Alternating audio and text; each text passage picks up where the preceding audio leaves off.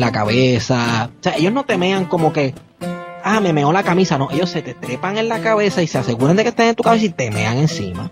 Y que ya con toda la adrenalina, pues yo puse hasta brincar paredes y todo, y caminar y todo, correr. Pero ya cuando me siento a, a esperar la ambulancia, el dolor era tanto, inmenso. Y yo, realmente era, el dolor era tanto que yo quería que el dolor se acabara, fuera lo que fuera. Pues si tenía que morir, pues moría.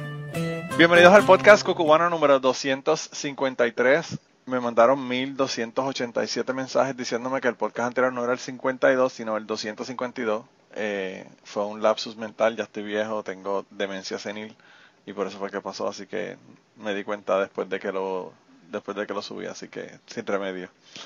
Pero hoy tengo a una invitada que la contacté a través de Twitter porque yo estaba escuchando uno de mis podcasts eh, regulares, ¿verdad? Uno de mis podcasts favoritos, que ya se lo había comentado en el episodio 249, eh, que se llama Story Collider, y en ese, en ese podcast eh, nuestra invitada de hoy tuvo una historia que de verdad que me gustó muchísimo. Me sentí muy identificado y dije, pues déjame contactarla para invitarla para el cubano. Y es de las personas que más fáciles se ha hecho que la invite para, para Cucubano porque inmediatamente me dijo que sí, así que eh, hoy tenemos a Yayara, Yayara, te dije que lo iba a cagar, ¿no? No, lo dijiste bien. Yayara. y le voy a dejar todo esto. Eh, Fortis, ella es boricua, eh, está viviendo en Estados Unidos, ¿verdad? Sí. ¿Y dónde está en Estados Unidos? En Nueva York, ok. Y tú hiciste un PhD, de que de eso, ¿verdad? Nos vas a hablar un poquito. Eh, pero, pero tu historia, de verdad que, como te dije cuando te mandé el mensaje, eh, una de las cosas que más me, me llamó la atención y, y, me sentí identificado con eso fue que tú comentas de que, de que tu papá, siempre que te veía, eh, tenían una, un forcejeo monetario porque él te quería dar dinero y tú no querías aceptar el dinero y de verdad que eh, eso, eso lo podía haber escrito yo en esa historia, porque a mí me pasaba lo mismo con mi papá. Mi papá, cada vez que yo iba a Puerto Rico o él venía aquí, sacaba una paca de dinero y me daba un montón de dinero. Y yo, como que, pero no me tienes que dar dinero, con venir a verme ya yo tengo, ¿verdad? Y, y de verdad que eso fue una de las cosas que más me, me, me llamó la atención de la, de la historia. Yo creo que es una historia de muchos boricos, ¿verdad? Que estamos en la diáspora. ¿Cómo, ¿Cómo tú eh, logras eh, contactar a la gente de Story Collider y hacer la, la historia, contar la historia ya en el episodio de ellos? Eh, pues yo entro, aprendo un poco de lo que hace el Story Collider cuando estoy, um, cuando me mudo a New York, luego de haber terminado mi doctorado y haber hecho otro, otro trabajo. Entonces empiezo a participar como audiencia. Ellos tienen, ellos eran parte eh, todas las semanas de, en un bar aquí en el Lower East Side um, que se llama Caveat y ellos hacen su show todos los martes o los miércoles creo. Y fui a apoyar a varios amigos que presentaron sus historias en Story Collider y entonces hace cuatro años eh, o cinco esta chica llamada Liz Neely se hace el Executive Director de Story Collider y yo conozco a Liz Neely a través del mundo de Science Communication y entonces, este fue como el impulso que me faltaba para completamente enamorarme de lo que ellos hacen y decidirme a someter una historia para el show que ellos iban a tener en Hawái. ¿Y por qué Hawái? Es porque yo soy parte de una organización que se llama la Sociedad para el Avance de los Hispanos, los Chicanos y los Nativoamericanos en las Ciencias, SACNA, son las siglas en inglés. Ellos hacen una conferencia anual todos los años y en los últimos dos años han hecho un partnership con Story Collider para que nosotros, los que somos parte de SACNAS, presentemos nuestras historias. Y yo sabía que era como mi oportunidad. Hawái tiene algo de Puerto Rico que yo creo que es bien eh, particular y yo quería presentar mi historia porque estaba vinculada a la persona que yo soy y a la persona que me hizo lo que soy hoy, que pues, fue mi papá. Entonces sometí una, la historia y tuve la oportunidad de presentar con ellos en, en Hawái. Ok, ¿y qué es lo que tiene Hawái y Puerto Rico que los une? Aparte de los coquís. Eh, es todo. Yo nunca, yo nunca había estado en Hawái, eh, pero de, cuando aterricé era como estar en Santurce. el landscape es similar, ves los parques con las chorreras, los caballos salvajes en los parques. Era como básicamente cerrar los ojos y transportarme. En flora y fauna es idéntica a Puerto Rico, es una cultura bien warm, o sea, bien acogedora. Eh, entonces, para mí también era super excited porque era la primera vez que iba a estar en Hawái, que iba a ir a Hawái, entonces iba a estar con mi familia de Sagnas, que llevo ya más de 14, 15 años siendo parte de esta comunidad. Así que tenía como varios vínculos que hacían Hawái el escenario perfecto para presentar. Y también pues que a mí me tomó muchos años, mi papá murió en el 2016 y a mí me tomó muchos años este poder poder abrazar la historia de una manera que yo la pudiera hacer mía porque después pues, mucho tiempo estuve sufriendo ese proceso de duelo que es tan difícil cuando cuando uno pierde un papá. Y yo creo que esta era mi oportunidad de brindarle tributo a la memoria del magnífico hombre que, fue mi papá. Y realmente sí creo que le hiciste, el rendirse tributo, porque de verdad que la historia me gustó muchísimo. Yo creo que lo que debe hacer la gente ahora mismo es parar este podcast, vayan a Story Collider. y en Story Collider, eh, en el episodio en que está, tú eres la segunda historia de ese episodio. Eh, pero ese, ese episodio se llamaba, te voy a decir, Help from Family Stories esto es parte 1, ¿verdad? Son dos partes aparentemente. Se llama Help from Family, parte 1, Stories about Complicated Relationships.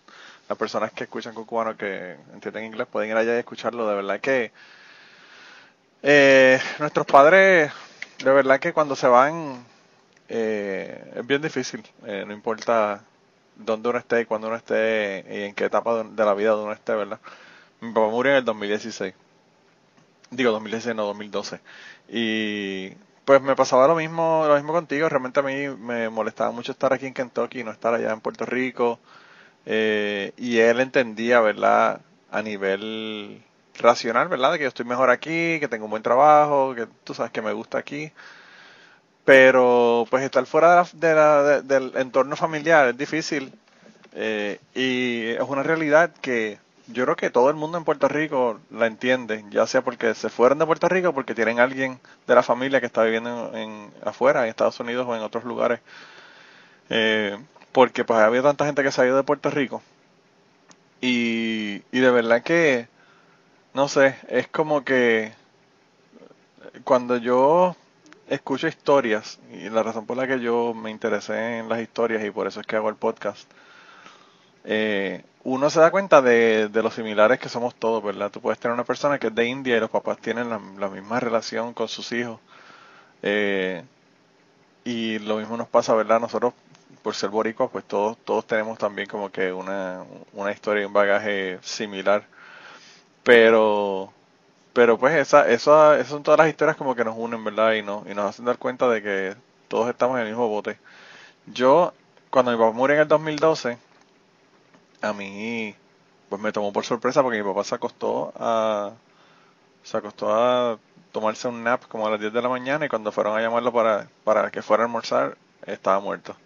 Sea que fue algo que no fue una enfermedad ni nada por el estilo, a pesar de que él había tenido un montón de ataques al corazón y tenía diabetes y tenía un montón de otras cosas, pero pero mi mamá murió cuando yo tenía 17 años y entonces para mí como que no sé, quizás yo pienso que el haber tenido una experiencia con una muerte de alguien súper cercano tan temprano en mi vida hizo como que entendiera que esto es una posibilidad en todo momento, ¿verdad? Y pues a veces hay personas que no se dan cuenta de esto hasta mucho, mucho más tarde en su vida, pues porque no tienen ninguna pérdidas así grandes en su vida temprana. Pero pues yo no sé, yo como que la muerte la veo como, como parte de un proceso natural que lo entiendo racionalmente, pero que pues que siempre nos afecta, ¿verdad? Eh, sí, yo, yo me, yo me identifico un poco con eso que tú compartes. Este, mi papá estaba, hasta donde nosotros entendíamos, estaba saludable. Eh, fue luego de su muerte que pues nos vamos dando cuenta que no estaba tan saludable como pensábamos, pero murió así, murió de, de yo llamar a mami a las 3 de la tarde y ella decirme tu papá no está bien, a que ya a las 11 del otro día cuando yo llegara a Puerto Rico papi, papi murió. Y a mí me pegó durísimo, yo soy la menor de cuatro, de tres, de cuatro hermanos, somos cuatro yo soy la menor y yo soy la más stubborn de mi familia, o sea, yo soy cerca como, como en todo el esplendor de la palabra. Y yo me voy de Puerto Rico precisamente por esa terquedad, porque mi papá es, era un hombre increíble, mis papás ambos son increíbles. Y eh, a mí nunca en mi casa me forzaron a hacer nada que yo no quisiera, al contrario, todo su apoyo venía de un lugar de amor y de querernos ver bien. Y entonces yo escojo hacer ciencias porque mi hermana hace ciencias. Y entonces en el proceso de ser tan cerca yo digo, bueno, ella hace química, pues yo voy a hacer biología porque yo no estoy a hacer lo mismo que hace ella. Pero entonces había mucha inspiración en lo, en cómo mi hermana iba navegando su carrera en las ciencias y en todo ese proceso mis papás fueron súper, eh, estuvieron ahí, estuvieron dándonos el apoyo mano a mano y cuando yo decido irme a estudiar afuera, eh, yo no, yo no los preparé, ¿sabes? Yo hice todo ese proceso de solicitud ah, sola, bueno, sola con, con ayuda de los diferentes programas de investigación de la UPR, pero yo nunca les consulté que esto estaba pasando y yo compro mi pasaje con mi dinero porque yo no quería depender de ellos y yo simplemente le digo me voy el tal día para que me lleven al aeropuerto y ellos están así como en shock, como que, que de qué tú estás hablando, cómo que tú te vas, cuándo regresas, cómo funciona esto, dónde te vas a quedar. Y yo no le contesté ninguna de sus preguntas porque como te digo, yo soy bastante firme cuando tomo una decisión y yo no quería proyectar en ellos todos los miedos e inseguridades que yo tenía de dar este salto porque pues en, al fondo de mi pensamiento yo decía, y si esto no funciona, ¿cuál es el plan B? Pero también tengo que admitir que mi papá para mí me brindaba esa, esa cobija de seguridad, ese safety blanket, porque yo sabía que si tendría que renunciar a todo lo que había decidido hacer en Estados Unidos, ellos iban a estar ahí para recoger, recoger los pedazos. Entonces, dentro de mi terquedad de irme a estudiar afuera, yo sabía que ellos me iban a apoyar no matter what, como que ellos iban a estar ahí y por eso es que esta historia decido contarla porque creo, creo que desarrollar mi identidad como científico y hacerme un adulto en el proceso. Yo entré a college a los 16 años, entré súper nena. Eh, este, ese proceso de, de despego, de hacerte tu propio ser humano, eh, es como yo fui creando mi identidad individual, pero en el segundo que yo aterrizaba en Puerto Rico siempre era la hija de mi papá. Y en mi pueblo soy la hija de mi papá yo no tengo nombre cuando llego a Orocovi y es algo que cargo, que cargo con mucho, mucho honor. Porque él era un, un hombre increíble, pero en todos los aspectos de la palabra. Entonces es eso también, es como, como tú decías al principio, él quería darme todo ese apoyo, estar ahí para mí y yo quería demostrarle que yo podía hacerlo sola, que tenían que dejarme hacer estas cosas sola. Claro, llenas de miedo, pero ellos nunca se enteraban. Sí. Sí, yo soy así también en cierta medida. Yo, yo me mudé para acá. Yo, eh, cuando me mudé para acá, me mudé así, bien, eh, bien súbitamente. Yo estaba con una chica con la que estábamos saliendo, que era de Puerto Rico, y estaba mudado para acá, para Kentucky, a estudiar, eh, bueno, empezó a estudiar, estaba estudiando subgraduado, pero iba a estudiar veterinaria, que por cierto terminó veterinaria y ya no está conmigo, ¿verdad? Pero esos son otros 20 pesos.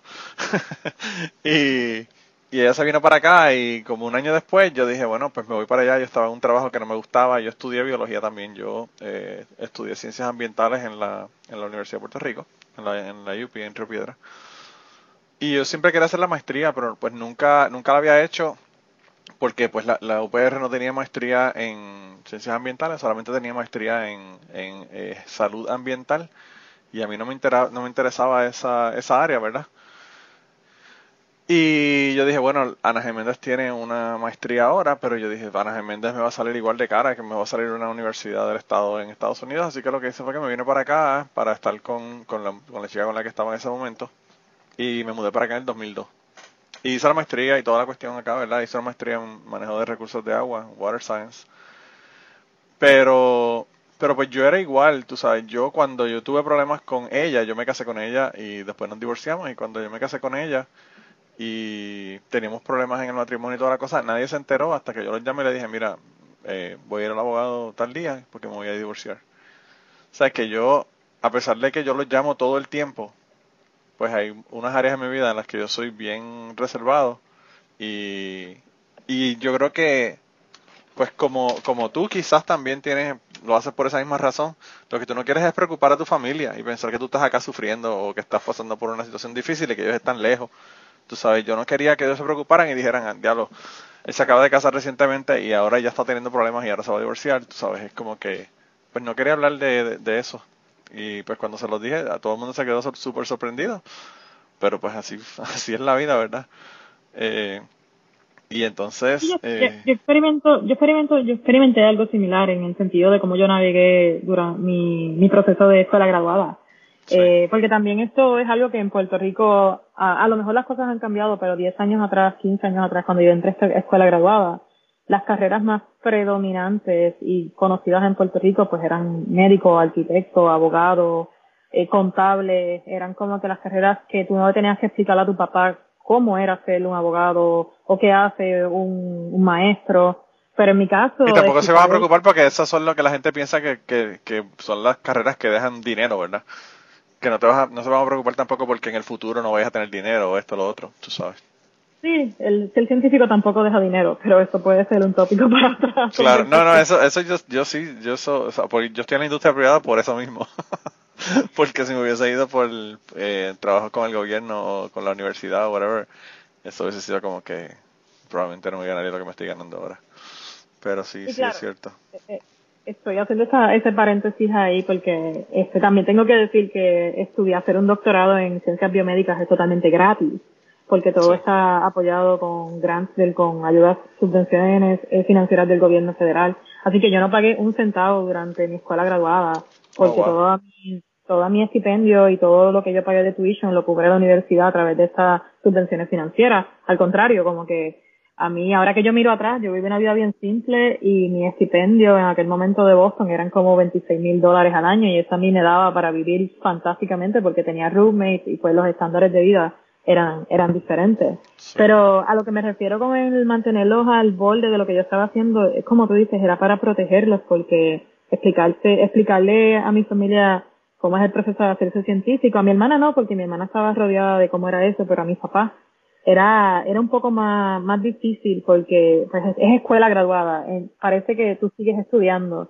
y después de cinco años sigues estudiando y es como pero cuándo tú vas a terminar y es como que bueno pero es que ya acá como que terminé pero no terminé.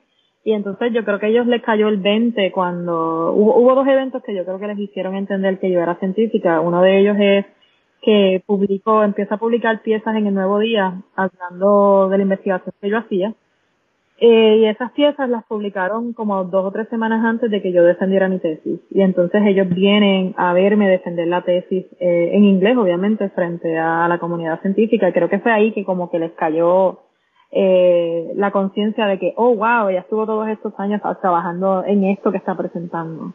Sí. Y fue una experiencia también bien chula. Este, es como te conviertes en el papá de tus papás, porque yo, yo los llevé por Boston, yo les enseñé mi vida en Boston. Eh, el tour y todo, sí. y en el podcast hablo de eso también porque, eh, como te digo, mi papá era muy protector con su con sus hijas y, su- y sus hijos, tienen, somos cuatro. Y yo siendo la más chiquita siempre tuve esa inclinación de como protegerme, pero entonces va a Boston y yo tengo mi vida hecha y yo me muevo en tren y yo no quiero un carro. Y son todas esas, esos choques culturales que me tocó navegar con ellos que ahora mirando atrás eh, son memorias muy lindas porque pues al mismo tiempo me vieron desarrollarme, me vieron convertirme en una mujer lejos de ellos, pero vieron que si lo pude hacer sola en Boston sin ningún tipo de ayuda, puedo caer parada no importa dónde me vaya. Y yo creo que eso también como papá es bien rewarding.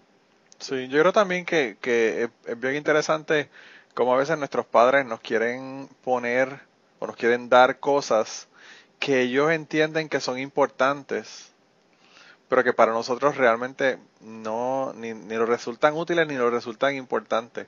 El asunto de lo del carro en la historia me pareció bien, bien gracioso porque en Puerto Rico si tú no tienes carro no eres nadie porque te tienes que mover para todos lados, ¿verdad? Pero en ciudades grandes de los Estados Unidos el carro es casi una molestia porque tienes que buscar dónde estacionarlo, porque tienes que buscar eh, pagar las tablillas, pagar todos los mantenimientos, pagar todo, tú sabes. Entonces es como que bien gracioso el hecho de que pues ellos creen que un carro es importante, pero pues para ti no, para ti es casi casi una molestia, ¿verdad? Casi un problema. Sí, y lo cierto, lo cierto es que yo llevo 15 años en Estados Unidos y nunca en mi vida, ni en Puerto Rico ni acá, he tenido un carro. O sea, yo he Oh, vivido wow. mi vida carless, totalmente. Y, él es, un estilo de vida totalmente diferente. Claro, llego a Puerto Rico y dependo, como tú dices, de, rentar un carro o de usar el carro de mi familia. Um, pero sí, es eso, es yo, yo, yo pienso que viene de un lugar de amor, claro, y de un lugar tal vez de desconocimiento de cómo uno desarrolla la vida en estas grandes ciudades. Pero, pero igual, este, yo me lo, cuando, según lo iba contando la historia, pero en memoria son recuerdos muy chulos de esos días con, con mi papá, porque también es muy gracioso pensar que mi papá quería irme a comprar un carro en inglés cuando él no hablaba inglés. Como que, ¿qué te estás pensando? Esto o sea, no estábamos hablando de Miami, que todo el mundo habla español, estábamos hablando de, yo vivía en una ciudad de Boston que es bastante, eh, hay inmigrantes, pero no hay muchos puertorriqueños o latinos. Es casi la mayoría de los inmigrantes que hay en esa ciudad son afgani, pakistani, um, y de, como de India. Entonces, a mí me pareció súper gracioso cuando él viene con todos estos brochures a ofrecerme el carro. Y yo como que, pero, ¿qué te, qué te hizo pensar a ti que yo quería un carro para empezar? Claro, claro, claro. Y nada, se fueron sin un carro, decidieron que me iban a dejar por cerca. Eh, Y claro, utilizan también la psicología inversa de, pues, pues jódete, no quieres un carro, pues jódete. Pues, está bien. Esa frase yo la he escuchado tantas veces. pues jódete. ah, increíble. Yo, fíjate, eh, quería ahora ir un poco hacia atrás. ¿Tú naciste entonces en, en Orocovis y te criaste en Orocovis? Sí, este, de hecho nací en bonito porque en Orocovis no nacen niños hace muchos años, más que por accidente. Eh, sí, yo nazco, en Orocovis, nací crecí en Orocovis toda mi vida y es hasta los 16 años que entré a la UPR de Río Piedras a estudiar biología. Yo le decía a Alexis, el, eh, que te estaba hablando antes de, comenzar a grabar, Alexis, el chico que, tuvo el accidente en México de Puerto Rico. Eh, y él me dijo lo mismo, él me dijo que él, que él era de Camuy pero nació en Arecibo. Así que yo le dije, pues yo soy de, yo soy de Utuado, pero pues eh, nací en el Hospital del Maestro en San Juan, así que todos somos así más o menos en Utuado, como que nacimos en un lado, pero realmente nuestro corazón está en otro lugar. Eh, bueno, sí, yo, soy orocobeña 100%. Hago la salvedad pues porque es cierto, en Orocovis no hay hospitales que atiendan partos ya. ¿Sabes que yo tengo, yo tengo dos amigos que eran gemelos, o no eran gemelos, eran hermanos, pero no eran gemelos, una, una chica y un chico, que son de Orocovis. Las únicas personas que yo he conocido de Orocovis que son, ellos cantaban, el chico es eh, psicólogo, tiene un doctorado en psicología, y, y tienen más o menos, eh, la gente de Orocovis tiene la misma el mismo espíritu de la gente de Utuado. no sé si es una cuestión de la montaña de, de Puerto Rico, pero la gente es súper, súper friendly, ¿verdad? Es súper, súper eh, calurosa, súper cariñosa, súper close, ¿verdad? Eh, entonces tú estudiaste, tu subgrado lo hiciste en la Universidad de Puerto Rico. Sí. Y entonces, cuando estoy la UPR, que empiezo a hacer internados de verano en otras universidades, yo entro a ser parte de un programa federal que se llamaba el Career Opportunity Program, que era un programa para que estudiantes de grupos minoritarios en ciencia eh, hicieran investigación y te daban un estipendio como subgraduado para hacer investigación. Y a través de ese programa, los requisitos eran que tenías que irte los veranos a una institución que no fuera tu home institution. Y perdóname el Spanglish pero una institución que no fuera tu home institution hacer la investigación. Entonces, a través de eso, yo me voy el primer verano aquí, me vine a New York, a Columbia University, y el segundo verano me enamoré así perdidamente de Nueva York y decidí que o era Nueva York o era Nueva York, así que me vine para NYU a hacer mi segundo verano. Y de ahí, pues ya tenía bastante fuertes los credenciales para entrar a la escuela graduada y me voy a hacer el doctorado al terminar mi bachillerato. Me fui a Brandeis University que es una universidad en Walden, uh, que está como a nueve millas de Boston, uh, Massachusetts. Okay. Y es una universidad bien chula porque es una universidad relativamente pequeña, eh, que la mayoría de la población subgraduada son judíos y ellos fomentan mucho los estudios religiosos de todas las religiones, el islamismo, el judaísmo, el cristianismo, entonces es muy rica en ese aspecto porque aprender, yo aprendí muchísimo, yo nunca había estado expuesta a la comunidad judía y estar en Brandeis por seis años me abrió así los ojos a un mundo que yo totalmente desconocía y sí siento que me enriqueció mucho eh, para entender el contexto cultural de muchas de estas, estas etnias, estas culturas y estas religiones. Sí, yo estudio religiones, pero del lado, del lado opuesto. yo soy un, hereje ateo y entonces las he estudiado, pero desde afuera, ¿verdad? Para, para ver las fallas, más que para ver nada. eh, pero sí, es, interesante uno tener esas, estas interacciones con gente que tienen otras culturas, ¿verdad? Sí, yo creo que a mí lo que Brandeis me dio, que tal vez yo no lo experimenté desde el punto de vista religioso, es que no solamente la universidad es predominantemente judía, eh, pero es que también le brindan mucho honor a las otras religiones. Entonces es una institución muy extraña en ese sentido porque tienes la sinagoga, la mezquita y la iglesia que hacen un triángulo. Y ves al rabbi, ves al imán y ves al cura comiendo en el almuerzo y, y entonces te vuela la cabeza porque desde pequeño te, ense- te enseñan que estas, que estas religiones casi no coexisten, pero entonces en un lugar como Brandeis es muy fértil en las discusiones de religión de una manera de una manera muy educativa. Yo no diría eh, fanática ni religiosa ni ortodoxa, sino de una manera muy muy educativa y muy enriquecedora.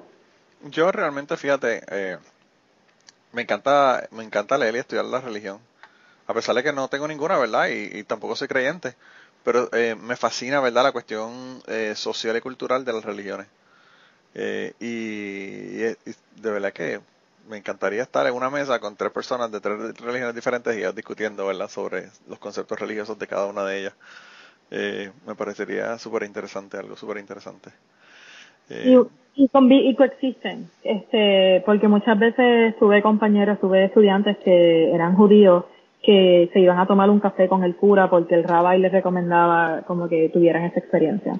Que creo que esa, esa manera de coexistir en paz y en armonía para mí fue algo bien impresionante en esa comunidad de Brandeis. Yo creo que si eso fuese así, no habría, no habría ningún problema realmente. O sea, los problemas religiosos son por los extremismos, ¿verdad?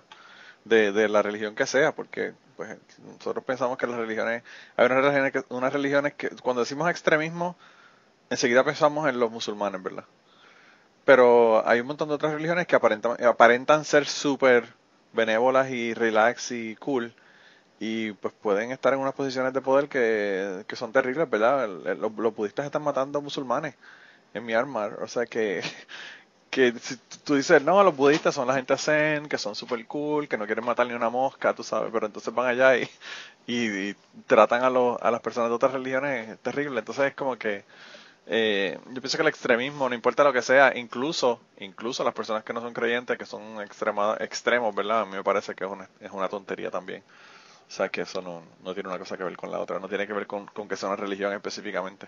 Pasa con la política, pasa con un montón de otras cosas en nuestra vida, ¿verdad?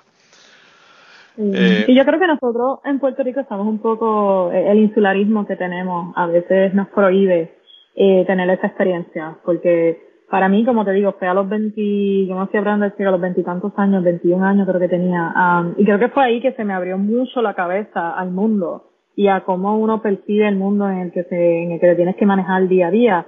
Porque, pues, yo honestamente yo no conocía nada, absolutamente nada de la cultura, de, la religión, del judaísmo, ni del islamismo en aquel momento. Y fue a través de esa convivencia con gente que se puede sentar contigo y que le puedes hacer las preguntas más incómodas.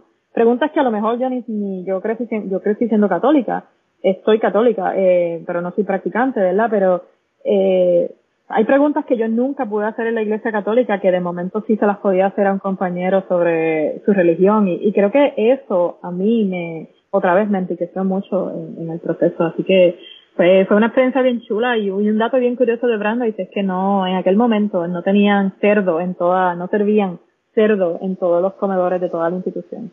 Oh, así wow. que esta puertorriqueña esta puertorriqueña estaba como que pero what Volviéndote loca. Sí, creo que me tomó, me tomó meses porque decía como que, ah, qué raro, no hay jamón. Como que, ah, pues a lo mejor que no hay jamón. Y como que seis meses in, dije como que, wait a minute, nunca hay jamón. y tú sabes, así Una cosa es que no haya jamón y otra cosa es que nunca haya jamón. Son dos cosas totalmente diferentes. Recuerdo Ah. que mi amigo, que mi mejor amigo de Brandel, que es judío, se empezó a reír porque me dice como que, porque tú dices que nunca hay jamón, claro que no hay jamón, es una, es una universidad judía. Y ahí se me cae el mente, como que, ah, es porque es kosher, ahora lo entendí. Y fueron así, eh, instancias como esas que uno se ríe ahora, pero también te enseña el, el, el nivel de insularismo que a lo mejor uno experimentó creciendo en Orocovi y, y en Puerto Rico. Mira, chica, una vez, yo estuve, en el año 2000, yo estuve en un viaje que hice por África y España. Fui a España eh, y estuve en Egipto y estuve en Kenia, ¿verdad?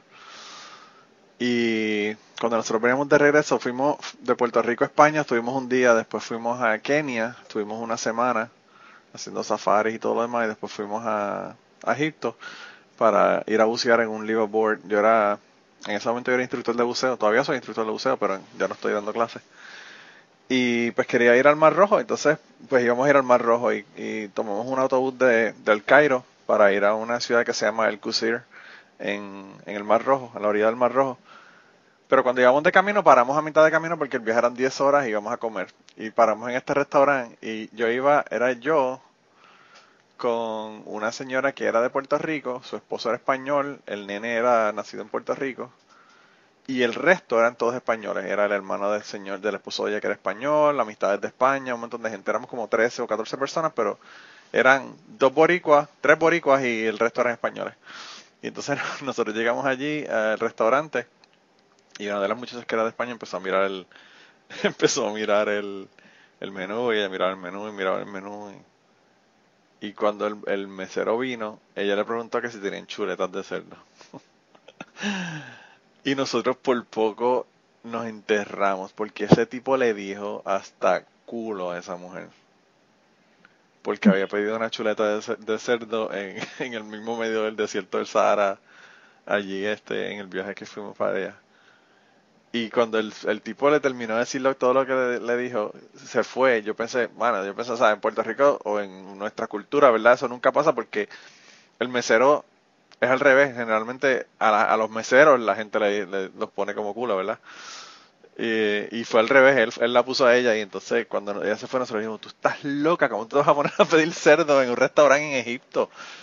Y entonces ella como, pero ¿por qué? No entiende. Pero, si esta gente no come cerdo, tú sabes. Y como que ya no, no, podía entender, no podía, no podía cuadrar en su mente de que la gente no comiera cerdo en, Egipto. Y fue, fue gracioso, pero pues de verdad que fue una, confrontación bastante fuerte por el asunto de que, de que de verdad no tienen idea de que ellos no comían cerdo, ¿verdad? Eh, mira, entonces tu, tu subgraduador hiciste en la, en la universidad, de, eh, ¿cuál fue tu subgrado? ¿Cuál era tu uh, major? Biología. Yo hice biología en la UPI y entonces hice mi doctorado en, en neurociencia. Ok, wow, qué brutal. Y entonces, cuando tú dijiste en, la historia de lo de Hawái, yo pensé que era que habías estado primero en Hawái y que después habías estado en Estados Unidos, en, lo, en el continente, ¿verdad? Estudiando por acá. No, no, no Hawái. Es el estado que he visitado. Eh, la, la pandemia le ha puesto un alto a todos los viajes, así que el último estado que visité fue, fue Hawái. Sí, yo tengo, yo tuve una chica aquí que tiene un podcast que se llama eh, Mejor con Guanabanas, que está viviendo en Hawái, es boricua, está viviendo en Hawái. Eh, a mí me encantaría ir a Hawái, era muy extraño, no, no te lo puedo explicar, pero era como que, este, a mí me encanta viajar, de hecho, a mi, yo crecí viajando eh, como una niña, esto es algo que he compartido en un podcast anterior, que, o sea, antes de los siete años yo había ido a muchos lugares de Latinoamérica, República Dominicana todos los años, pero nunca los All Inclusive. Era como que a los lugares más remotos de República Dominicana, yo fui a Cuba con diez años, como que todas estas experiencias bien jóvenes a mí me marcaron como yo quiero vivir el resto de mi vida. Y cuando en muy pocas ocasiones yo llego a un sitio que yo digo como que, oh wow, yo me siento como en casa. Me pasó en Brasil y me pasó en Hawái. Fueron los dos sitios donde a Brasil yo viajé sola representando a la, a la Agencia Nacional de la Ciencia, National Science Foundation. Y, a, y ahora a Hawái, pues fui representando mi trabajo, eh, era un viaje de trabajo. Y fue como que Hawái abres las compuertas y es como si salieras a Isla Verde. Como que la, en la playa te pega, el olor de la playa te da, huele a salitre, huele a monte. Es como, hay coquillas, como que es ese sabor bien rico de que, oh, wow, fui en casa y de momento dices, ah, no, espérate, esto es Hawái, como que hay un, y claro, la comida es, un poco, es bastante diferente la comida, eh, pero para mí culturalmente, me identifiqué mucho con, con ellos porque una de las cosas que pasa en esta conferencia que te conté en SAGNAS es que la conferencia se enfoca en ciencia, comunidad y cultura. Así que ellos tienen un programa cultural que siempre le brinda un poco de honor al, al lugar donde están haciendo, llevando a cabo la conferencia y siempre hacen la conferencia en lugares donde hayan preservación, preservations, no sé cómo se dice en español, eh, de, de nativo americanos. Entonces en Hawái hubo bastante de los chants que ellos hacen cuando, de la cultura hawaiana, eh, nativa. Y yo estaba, me volaba la cabeza en cantos y lo más cool para mí es que la conferencia la llevan a Puerto Rico en el 2022. Así que Oh, estamos wow. todos los pequeños de la conferencia contando literalmente los días para, para explotarla, como que estamos, ¿qué vamos a hacer para Pop Hawaii? Como Por que, favor. ¿Qué vamos Lleven bomba y plena, no lleven a Wisin y Yandel. Totalmente, es como se basa en eso, en la raíz de la cultura y en casi todas las conferencias, en todas las conferencias que yo he ido, en una de las noches hacen un powwow, que Wow. eh, los que hacen el powwow son hosts de alguna de los, de las, es que no sé cómo se dice reservations en español, disculpa. Reserva- eh, pero son reservaciones, pero le puedes decir comunidades o le puedes decir como tú quieras.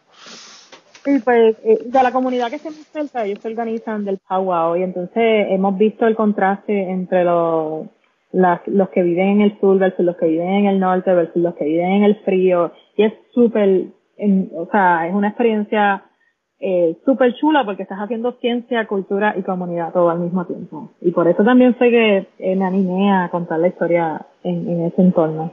¿Y, y has pensado continuar con la cuestión del storytelling o solamente fue una cuestión de una vez que, que lo hiciste allá? Solamente para eso.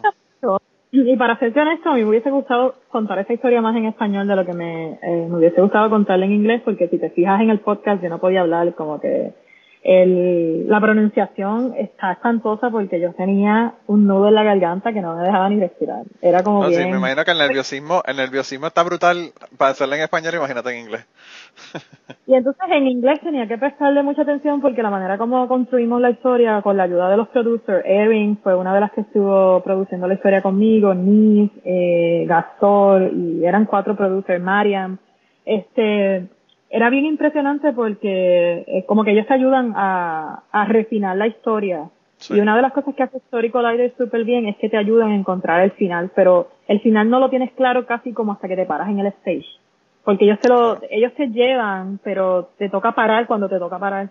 Y entonces fue casi entrando al lugar donde iba a contar la historia que se, que dije, ok, aquí la voy a terminar.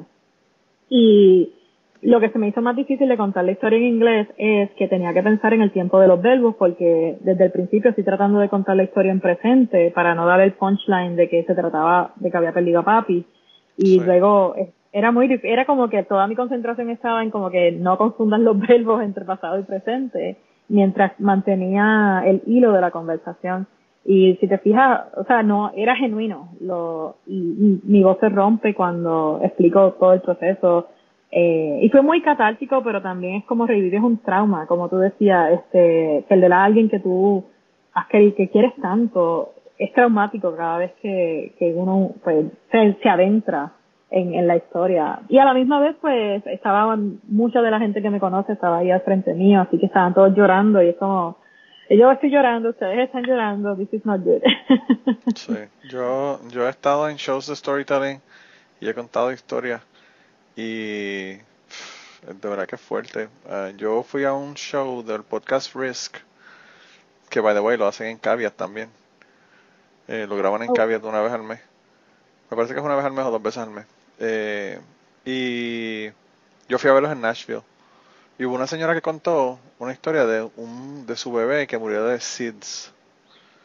Ella lo llevó a su ella lo llevó a su a la señora que lo cuidaba para irse para el trabajo y el bebé mientras la señora lo estaba cuidando murió de sudden infant death, death syndrome. Y tú podías tirar un alfiler en ese lugar y se escuchaba. Y tú lo único que veías era la gente, el, el, el, la nariz de la gente, todo el mundo llorando. Como que llorando, tú sabes. Es como que, no sé, ya es una cuestión bien, bien brutal el, el tú poder contar una historia delante de un grupo de gente.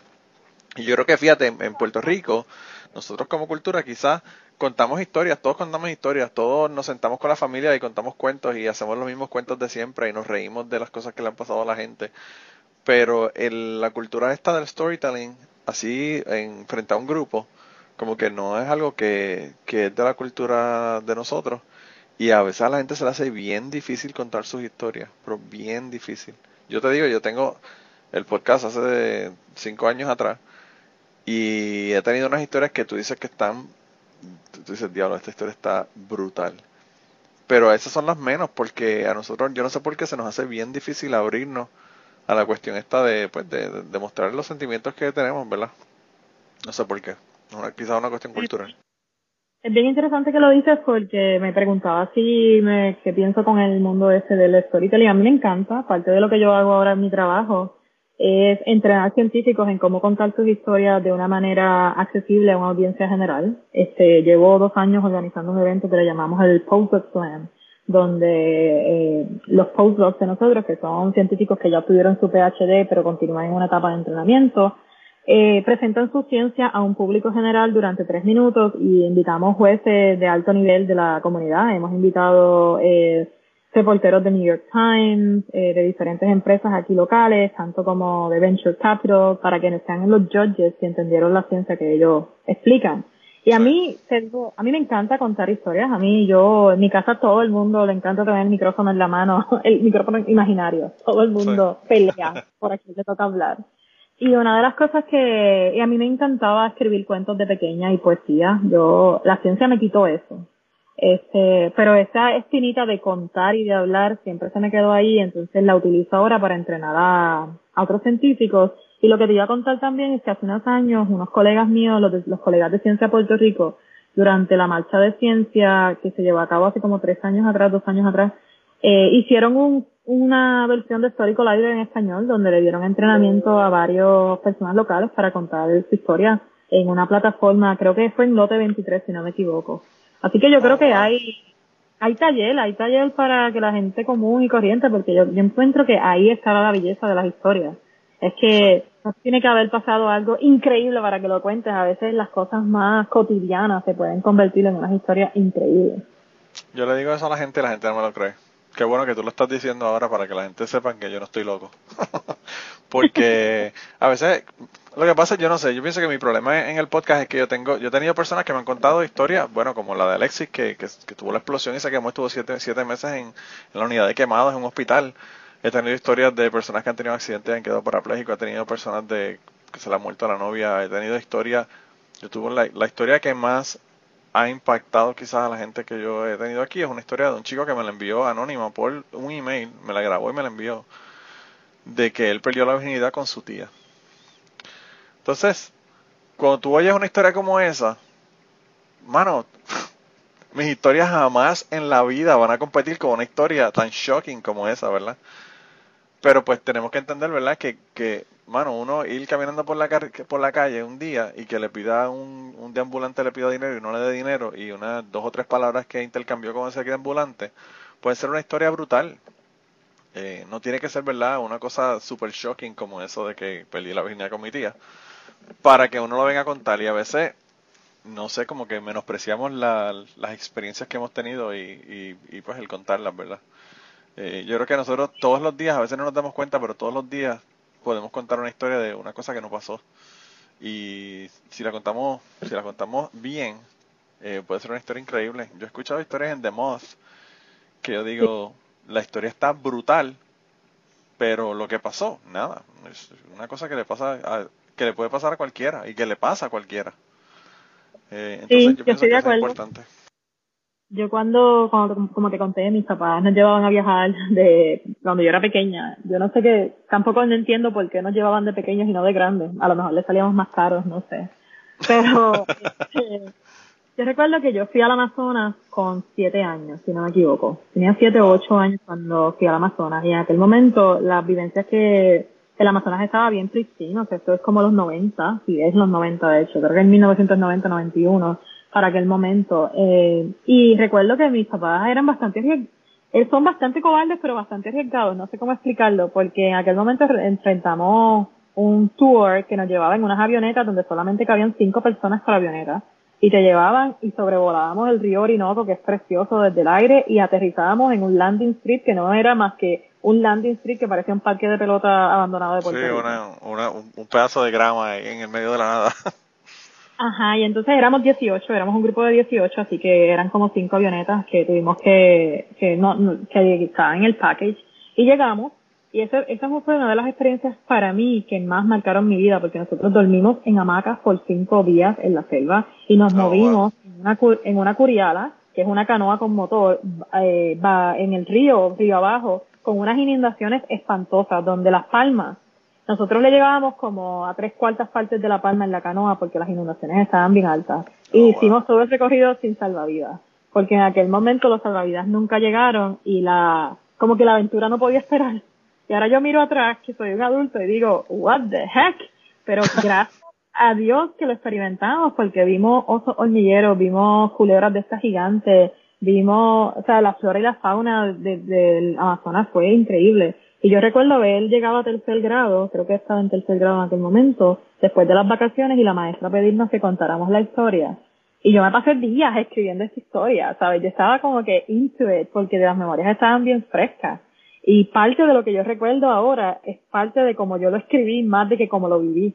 Porque es cuando cuentas las historias que cogen más colores la- las historias, porque tú le metes un poco de la perspectiva tuya. Es que eres como el narrador y el protagonista. Y yo creo que a mí esto de contar historias viene por herencia, pero también viene por entrenamiento científico un poquito. Así que yo me lo disfruto, yo me disfruto mucho el proceso y a veces también me rompe el corazón cuando veo a alguien contar una historia y no hacerle justicia. Es como que, ay, estaba, era buena. Era una buena historia. Sí, a veces eso es la, parte más difícil, uno, uno ver. Sin embargo, fíjate, la historia está, por ejemplo, que te digo de- del chico, del chico que, que perdió la virginidad con su tía. Yo no sé si él lo sabe, yo lo he dicho mil veces, pero el tipo es un de estos storyteller innatos que, que yo quisiera ser como él en ese sentido, en el sentido de, de cómo él cuenta la historia de verdad, porque de verdad que le quedó brutal. Eh, yo, no sé, yo cuando yo viajé realmente mi familia era bastante light con la cuestión de los viajes, bastante normales, ¿verdad? Pero cuando yo estuve en, la- mi época universitaria viajé a un montón de lugares, viajé a México, viajé, viajé como te dije, a Kenia, viajé a, Egipto, viajé, viajé a España, viajé a, estuve en Costa Rica, he estado en un montón de lugares y pues yo pienso que uno tiene unas vivencias, unas experiencias y unos aprendizajes cuando uno viaja que uno no puede conseguir de otra manera. Eh, y a mí a veces me choca muchísimo porque ahora yo vivo en Kentucky y pues los gringos realmente no tienen esa cultura de viajar, aparte de viajar dentro de los Estados Unidos, ¿verdad? Y, y yo creo que por eso es que en, muchas ocasiones pues se pierden de esa oportunidad pues, de ver esa diversidad que hay en el mundo de culturas y de, prácticas y de formas de vivir, ¿verdad? Yo no, yo cuando, después de que viajé con mis papás, como estuvimos viajando hasta que yo tenía como 16 años, yo soy la menor, entonces mis hermanos mayores eh, dejaron de viajar con nosotros tan pronto tocaron la pubertad, tenían prioridades en, en Orocovi. Entonces mis papás se llevaban las dos chicas, que éramos las menores, y nos llevaban a viajar. Y entonces yo creo que hay algo que yo siempre me disfruté de viajar con ellos y es ese sentido de seguridad, este, que cuando tú creces tienes que desarrollarlo porque eres, tú estás a cargo de ti mismo eh, y el mundo lo ves de una manera bien diferente. Y yo no volví a viajar así mucho intenso hasta que casi me graduó del doctorado. Este, y fui con mis mejores amigos de escuela graduada, fuimos a India. Y ese viaje también fue muy transformador para mí porque este, la pobreza en India es un nivel eh, que no la puedes esconder, no la puedes, no la puedes no ver. Entonces llega un momento que te, te desensitizas porque está por todas partes y nosotros viajamos low budget, viaja- viajamos bastante, casi backpacking style. Um, y recuerdo que fuimos al Himalaya, fuimos a las montañas del Himalaya y la, estuvimos acampando en el Himalaya como por tres días, fue una experiencia bien chula. Pero yo recuerdo haber llegado y son de esos viajes igual que Cuba, mi Cuba también me cambió por eso, por la pobreza que había. Este, pero en India y en Cuba me pasó algo muy particular y es que en los últimos dos días que yo estuve de viaje en esos dos países yo no pude comer porque sentía que ese privilegio de tener acceso a la comida era tan injusto. Y dejé de comer como que me da una inapetencia emocional porque siento que el mundo no es un lugar justo. Y después, pues claro, regreso y, y uno brega con eso. Pero en Cuba me pasó. En Cuba yo fui con 10 años y recuerdo otra vez de estas historias que te marcan, que tú las cuentas y las cuentas, fue que fuimos a una plaza abierta en Cuba donde supuestamente estaban los mejores helados de Cuba y nosotros llegamos con el taxista, llegaba mi mamá, mi papá, mi hermano, mi hermana y yo. Mi hermano mayor no había ido. Y cuando llegamos al parque había una fila gigantesca como de 300 personas sin mentirte. Y yo miré la fila y yo como que le digo al taxista, ¿para qué es esta fila? Y él me dice, ah, esta es la fila de los helados. Y yo miré a mi papá y yo le digo, papi, yo no puedo comprar un helado en Puerto Rico sin hacer fila, vámonos. Y el el taxista nos dice, no, no, no, pero ustedes son turistas, ustedes no tienen que hacer fila, ustedes van directamente al counter. Y recuerdo con 10 años sentarme a llorar y decirle a mi papá, si tú me insistes en comprarme un mantecado, por favor, cómprale mantecados a todos los que están en la fila antes que yo. Porque moralmente a mí no me da la cara de salir de aquí con un mantecado o un helado. Y fue así lo mismo, como toda esta exposición que te hace, yo pienso que te hace reflexionar y te hace un poquito mejor persona al final del día lo que yo me llevo de todos estos viajes. Porque pues llegas y te cambia, te cambia un poquito la persona que tú eres y con 10 años, ahora con treinta y tanto, pues es muy diferente la experiencia, pero igual no me puedo desprender de, de cómo me hizo, me hicieron sentir esa experiencia. Yo pienso que lo que ocurre con ese asunto es que uno también eh, como que cambia la perspectiva. Nosotros, ¿verdad? Vivimos en Puerto Rico y en Puerto Rico hay pobreza, igual que hay aquí en Kentucky, igual que hay allá en, donde tú vives, en Nueva York, pero pero hay niveles de pobreza y hay niveles de pobreza, ¿verdad? Y hasta que uno va en estos viajes a veces uno se da cuenta de, los niveles de pobreza que puede haber en una en un lugar, ¿verdad? Eh, yo tengo mis primos son de nacieron en Atlanta y ellos vivieron toda su vida en Atlanta y ellos iban a República Dominicana cada rato de, de viaje. Y los papás le daban dinero, qué sé yo, le daban 50 dólares, 75 dólares. Y ellos iban y, cuando regresaban no tenían nada y era que se, iban a la playa y lo repartían, se lo daban a la gente en la playa, a los chamaquitos que venían a pedirle dinero. Y entonces pues, tú sabes, eh, no sé, se sentía mal por eso, como tú, como tú, ¿verdad? De que ellos tuvieran dinero y esa gente no pudieran tener dinero. Sí, no, definitivamente yo también, este, como te dije, nosotros viajamos mucho a República Dominicana creciendo, pero no a los All Inclusive, los All Inclusive vinieron como que después. Eh, y la, de las otras experiencias que también tengo muy buenos recuerdos y muy emocionantes fueron esos de que íbamos a un pueblo de, un, como un county de República Dominicana que se llama Jarabacoa, que por lo que entiendo está súper desarrollado ahora, pero cuando yo fui en los 90 era una pobreza extrema y recuerdo haber ido, una familia nos invitó a comer a su casa y recuerdo otra vez, esas son memorias de una niña, entrar a la casa y mirar el suelo y es tierra. O sea, no hay loqueta, no hay un paño, no hay una alfombra. Y recuerdo abrirle los ojos así a mi mamá y mi mamá me, me mirarme y me dice, ¿qué? ¿Cuál es el problema?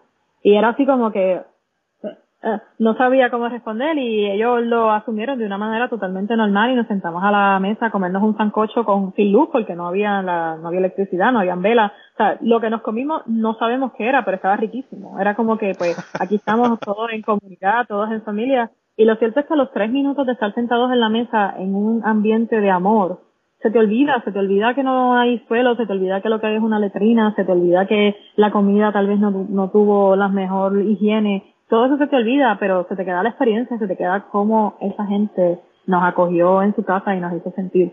Y yo creo que eso otra vez a mí me, me forjó como persona porque viajar es un privilegio y viajar cuando eres así niño es un privilegio aún mayor. Y yo creo que para mí, ahora de adulta, lo valoro aún más mis sobrinos que, que están ahora en sus 20 siempre le pelean a mis papás, le peleaban a mi papá como que, ah, es que tú llevabas a tus hijos a, viajar pero no a tus nietos, porque siempre crecimos hablando de esta, de estas historias de, de viaje. Sí. Yo cuando estuve en Kenia, nosotros teníamos un guía que nos estaba llevando a hacer los safaris, que era el mismo guía que nos llevaba a diferentes lugares, ¿verdad? Fuimos a varios parques, fuimos a Masai Mara, fuimos a... Pues estuvimos en un montón de parques y estábamos siempre con el mismo con el mismo eh, guía, ¿verdad? Y en un momento dado, uno de los muchachos de Puerto Rico, él era ingeniero, él eh, construía eh, lugares donde se hacían desarrollos para residencia. Y él vivía en Luquillo, en una, en una urbanización que yo decía, wow, mano, esto, este tipo tiene que tener un montón de dinero. Y entonces él estaba hablando con el guía y, y él diciéndole que si él se venía para Puerto Rico le podía conseguir una, una visa de trabajo para que viniera para acá y trabajara con él, que si esto, que si lo otro. Y tenía el tipo súper emocionado con el hecho de la posibilidad de, ir a Puerto Rico y vivir en Puerto Rico, ¿verdad? Y en un momento dado, el, otro de los, de los compañeros, ¿verdad? Que fue en el grupo, que era doctor, él era cardiólogo, eh, lo llamó y le dijo, mano, ¿qué tú estás haciendo? Y él le dice, no, ¿por qué? Para que se venga para acá, para que tenga una mejor vida, porque aquí, porque en Kenia, que mira esto, que este trabajo, que, que aquí la pobreza, que si H, que cierre. Y el, el señor que es doctor le dijo, hermano, tú te vas a llevar ese tipo para Puerto Rico. Para empezar, el tipo pues va a estar en un lugar donde no, no lo conocen, no habla el tema, no habla, no habla el idioma, ¿verdad? Porque es lo que habla inglés. Eh, inglés y suajili, que en Puerto Rico, imagínate cuánta gente habla suajili en Puerto Rico.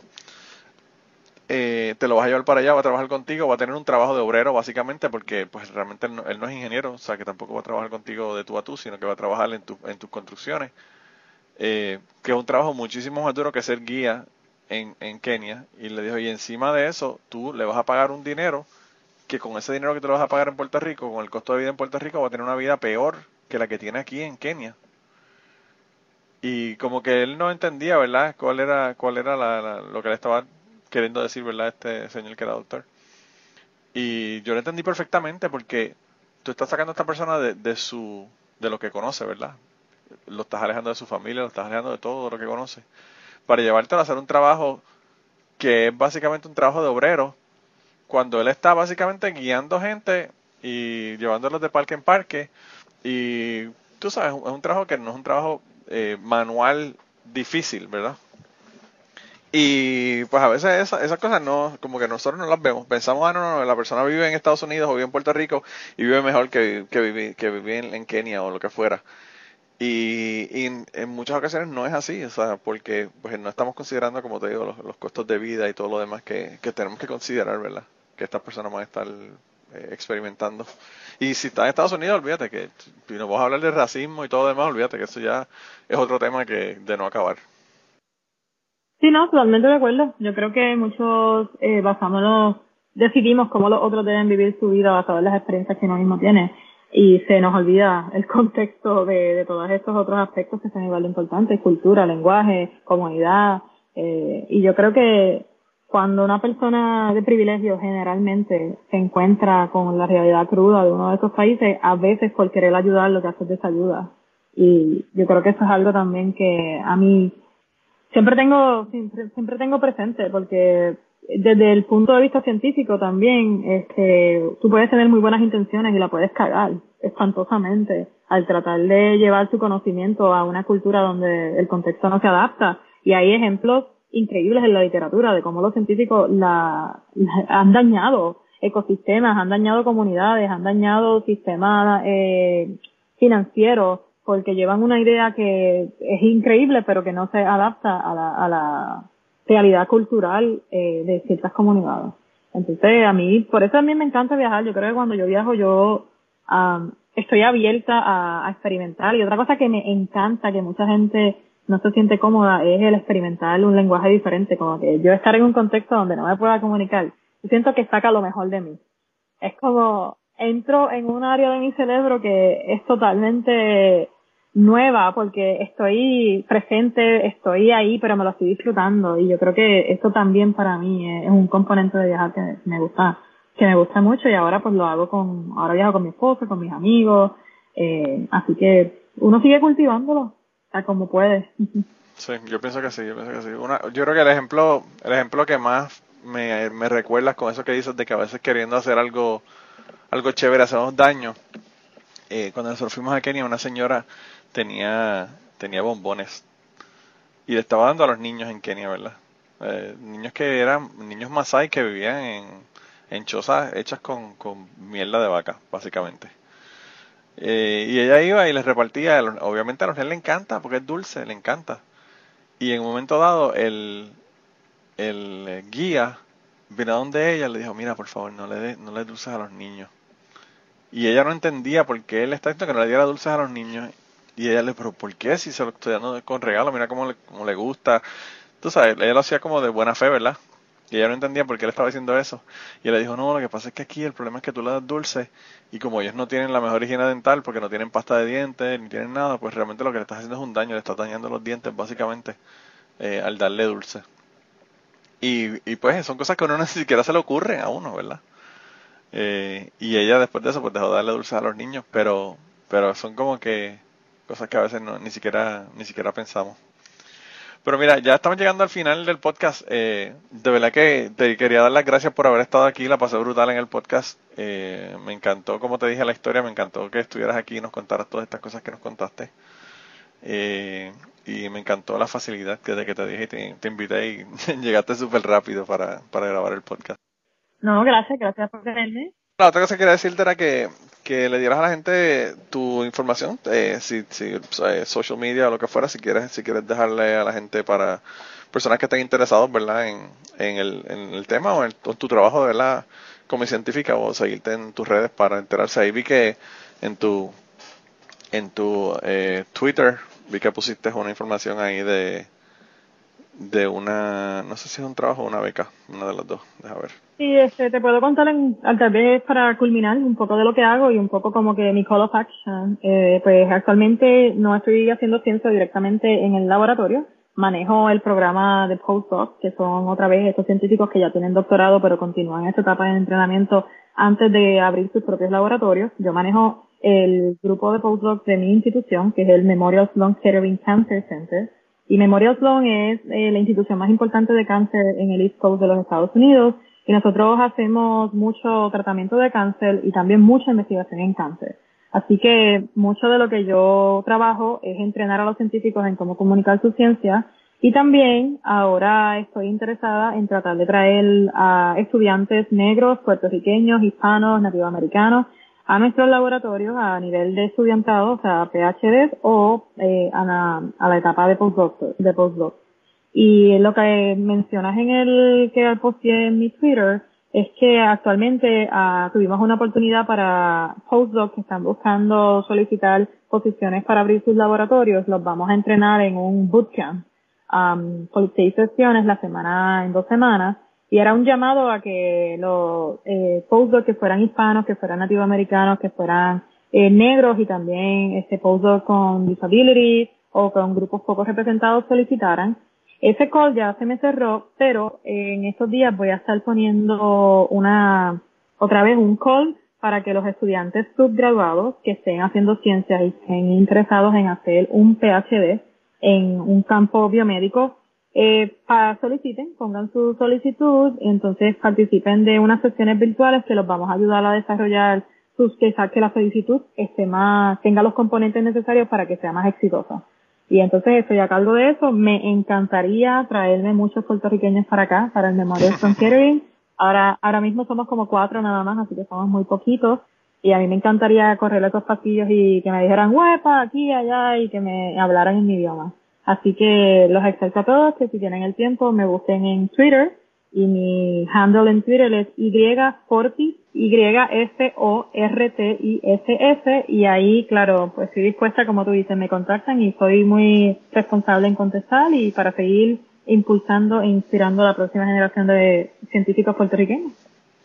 Sí, yo creo que a veces nos damos cuenta de la cantidad de, boricuas científicos que tenemos. Yo tengo un, amigo que ha estado aquí en el podcast incluso, que se llama Luis Villanueva. No sé si sabes quién es, pero él está súper activo en Twitter. Y Luis tenía el podcast de el podcast de biología boricua, que a mí me duele muchísimo que no lo esté grabando ya. Eh, porque me encantaba, me encantaba ver todo este montón de puertorriqueños en diferentes posiciones, ¿verdad? de, de trabajo en, eh, académico o en, o en posiciones de trabajo, ¿verdad? Relacionadas a la ciencia en todo el mundo, ¿verdad? Porque él, tenía, él entrevistó gente de todo el mundo.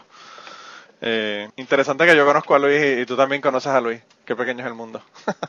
sí, es que yo llevo muchos años siendo parte de la comunidad Ciencia Puerto Rico desde que se fundó en el 2005, así que tengo a los que no conozco personalmente, por lo menos los conozco en el ámbito de nombre. A, a Luis lo conocía por el podcast y también creo que llegamos a coincidir en una conferencia así que tuve la oportunidad de conocerlo en persona. Pero te iba a hacer la oferta que el día que quieras hacer un reach out a la comunidad científica, hay científicos haciendo cosas súper chulas, jóvenes que están entrenando, tanto como ya profesores que tienen sus laboratorios establecidos, así que el día que necesites un par de nombres ahí me llamas, que yo encantado te, te, lo, te pongo en contacto. Ah, pues sí, perfecto, me encanta, me encanta, me encanta siempre saber qué es lo que están haciendo los boricos en, en todas partes del mundo, ¿verdad? Eh, siempre son, son historias interesantes porque pues eh, tenemos unas experiencias que, como, como yo siempre digo en el podcast, todos tenemos una historia que contar. Y todas son interesantes, así que de verdad que qué bien, qué bien. No, no, no te voy a tomar la, la oferta en broma, la voy a tomar en serio y, para que me des de nombres ahí entonces. Eh, pero anyway, de verdad, gracias por haber aceptado la invitación. Qué bueno que estuviste aquí y yo espero que a la gente le haya gustado. Y nada, por allá te, que te sigan en Twitter para que se enteren de, de qué es lo que está pasando. lo que había este, lo que había dicho que habías posteado en Twitter fue una, una posición que tenían para el director de diversidad, equidad, equidad e inclusión. Fue una oferta que tenían ahí, así que si a alguien le interesa, también está ahí en tu, en tu Twitter. Y pues nada, de verdad, se acabó el podcast de esta semana, gente. Cuídense un montón. Eh, nos vemos la semana que viene y tenemos otra historia la semana que viene, así que no se la pierdan. Bueno, gracias Manolo por tenerme. Bueno, pues bye bye. Bye. Y antes de terminar esta semana, queremos darle las gracias a las personas que nos han ayudado con el podcast. Raúl Arnaiz nos hizo el logo y a Raúl eh, sus trabajos los consiguen en homedecomic.com Así que dense la vuelta por allá y chequen los trabajos de, Raúl que están brutales. Y la canción del podcast la canta Maida Belén con Rafi en la guitarra y Kike Domenech en el 4. Y eh, queremos dar las gracias también a ellos por haber permitido que nosotros usáramos la canción para el podcast. Si te gusta el podcast y quieres apoyarnos en el podcast, puedes ir a la página de Patreon de nosotros, que es patreon.com slash cucubano. Y ahí puedes hacer aportaciones para el podcast y además de las personas que aporten eh, ahí para el podcast, le vamos a tener material adicional que no va a estar incluido en el podcast dentro de la página de Patreon. Así que dense la vuelta por allá y chequenlo. Gracias por habernos apoyado, gracias por recomendar el podcast, gracias por contarles a su abuela, a su tía, a su mamá y a sus amistades. Gracias por darnos follow en Twitter, porque tenemos muchas personas que nos escriben todas las semanas y queremos darle las gracias a ustedes también, porque sin ustedes realmente pues para que vamos a grabar el podcast. Y nada, con eso los dejamos, se cuidan un montón y nos vemos prontito. Pues nada, sí, estamos en el episodio 253, así que yo lo que hago es que arranco el podcast, te presento y por ahí, por ahí seguimos. Eh, mi, mi nombre se menciona Yayara, porque todo el mundo me pregunta cómo se dice. Yo, fíjate, cuando, cuando escuché a... ¿Cómo que se llama la chica esta, la host de Historical Erin. Erin, Erin. Barker. Pues cuando, cuando yo la escuché a ella, dije, Ah, wow, no sabe decir Yajaira. No, es, que no voy, en inglés me quieren decir Yajaira, pero mi nombre no es Yajaira y entonces en inglés acepto que me digan Yahara y en español pues mi nombre es Yayara. Sí. Y pues... ella me presentó como Yahara, que es la pronunciación que acepto en inglés. Sí, sí, sí, sí, sí, pero cuando, después cuando vi tu nombre dije, ah, con razón, la muchacha estaba confundida. Eh, pero, pero, bueno, te preguntan en el podcast dónde sale el nombre y todo. Eso Pero es fonético, te, te, lo digo porque muchas veces en los podcasts pierdo, o sea, gasto tres minutos explicando cómo decir mi nombre en inglés. Así que tú que hablas español, es, olvídate de la H y es fonético. Sí, sí, sí, sí, y la H no suena como J, que es la otra también, que también en Puerto Rico a veces la H se, se pone como J. Y entonces la gente dice Yaihara en vez de Yaihara. No, es fonético totalmente. Bueno, pues anyway, pues está bien entonces. Y, puede que puede que como cuando, cuando arranquemos, puede que la caguen anyway. Porque yo soy notorio para eso. Pero bueno. Eh, pues nada, arrancamos entonces.